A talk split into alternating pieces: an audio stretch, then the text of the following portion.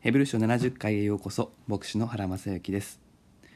ヘブル書11章は信仰によってがオンパレードで並ぶことで有名な章です。信仰武勇伝のような扱いを受けることがあります。俗っぽく聖書を解釈すると信仰によって歩んだ人たちはすごいぞ。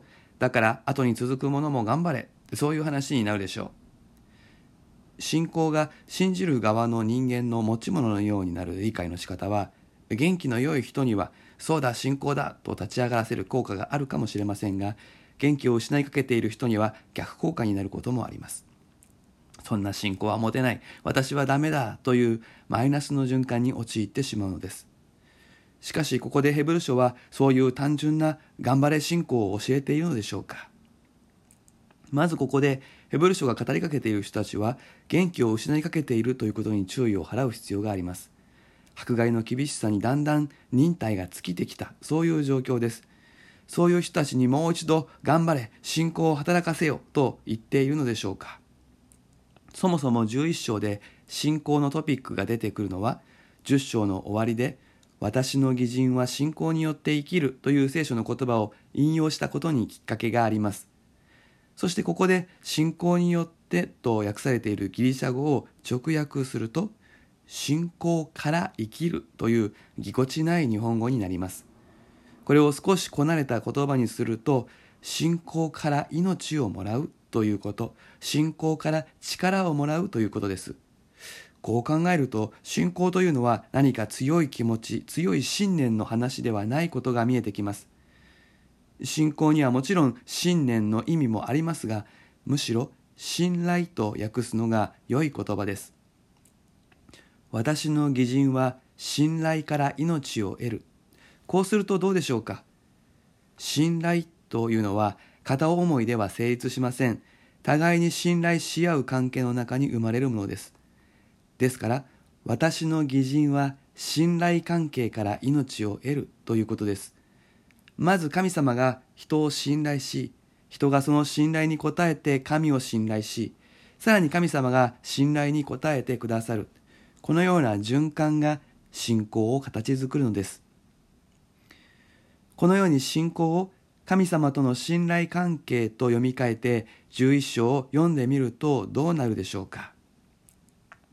さて神様との信頼関係は望んでいる事柄を保証し目に見えないものを確信させるものです。となります。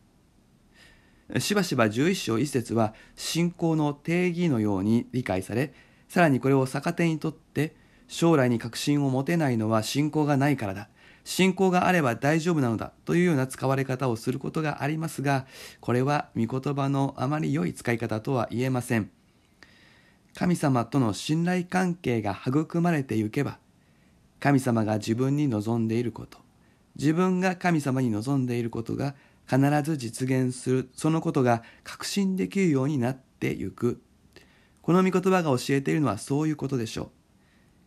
目に見えないものというのは霊的な天使とか神様ご自身のことではなくて未来のことを指す慣用句です。日本語でも一寸先は闇というように未来は目に見えません。しかし神様との信頼関係が育まれていけば見えない未来にも安心して向かっていけます。神様との信頼関係が育まれていけば、この方と一緒なら大丈夫だと思わせてくださるからです。信仰があるとかないとか、深いとか薄いとか、そういう言い方は確かにあります。でもそれは自分一人で持つもの、心の強さではなくて、神様と共に歩む中で目の前の現実を超えて神様に期待し、その期待に応えてくださることを経験しながら育まれるものなのです。心の強さではなく、神の強さを経験する経験値という方が良いでしょう。そうであるなら、それは誰にでも開かれているものです。2節に、昔の人たちはこの信仰によって称賛されましたとありますが、この訳もいささか考えものです。信仰武勇伝の発想で訳すとこうなりますが、ここは昔の人たちはこの信頼関係の中で証しされましたと訳す方がベターでしょう。称賛というと神様に褒められた感じがします。信仰が個人に属する感じですけれども信頼関係の中で証しされたと訳すとどうなるでしょうか何が証しされるのかというと素晴らしい信仰を持っていたことではなくて神様と共に歩む。神様との関係がまっすぐな神様に喜ばれる人であったことが証明されたのです。証明するのは神様であって私たちではありません。しかも信頼関係の中での証明ですからこれは神様との二人三脚。一人で頑張るものではありません。不安になったり落ち度があったりするのが人間です。けれども信頼関係の中でそれらのものが解消され解決されていく。ここが大切なところです。私たちは自分を証明する必要はありません。神様が私たちを信頼関係の中で育んでくださり義と認めてくださるのです。そして3節からは少しニュアンスが変わります。ここから信仰によってというのは信頼関係から生まれる信頼によってという意味です。この世界が神の言葉で作られたということを悟るのは理性によるのではありません。神様との信頼関係の中で神様が信頼できる方嘘偽りのない方であることを体験していく中で創世記一章にある神の言葉による創造はそうだよなぁと受け止められるものなのです。そして大事なことは今ある世界見えるものが過去見えるものからの延長ではなくて神の言葉という外側からの働きかけによって生じたということ。これはこの先の世界もまた神の言葉によって新しい段階を迎えることになるという見通しを持つことができるようになる。この部分です。この信仰を働かせた見通しというのがとても大事なことです。今はとても辛い状況にある。そういう中でどんな見通しを持って生きるのかが生き方を変えるからです。神様との信頼関係から命を得ましょう。神に近づき大胆に。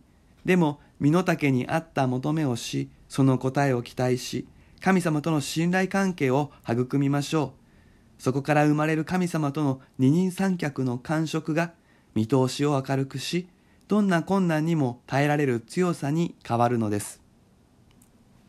47回目は以上です。それではまたお耳にかかりましょう。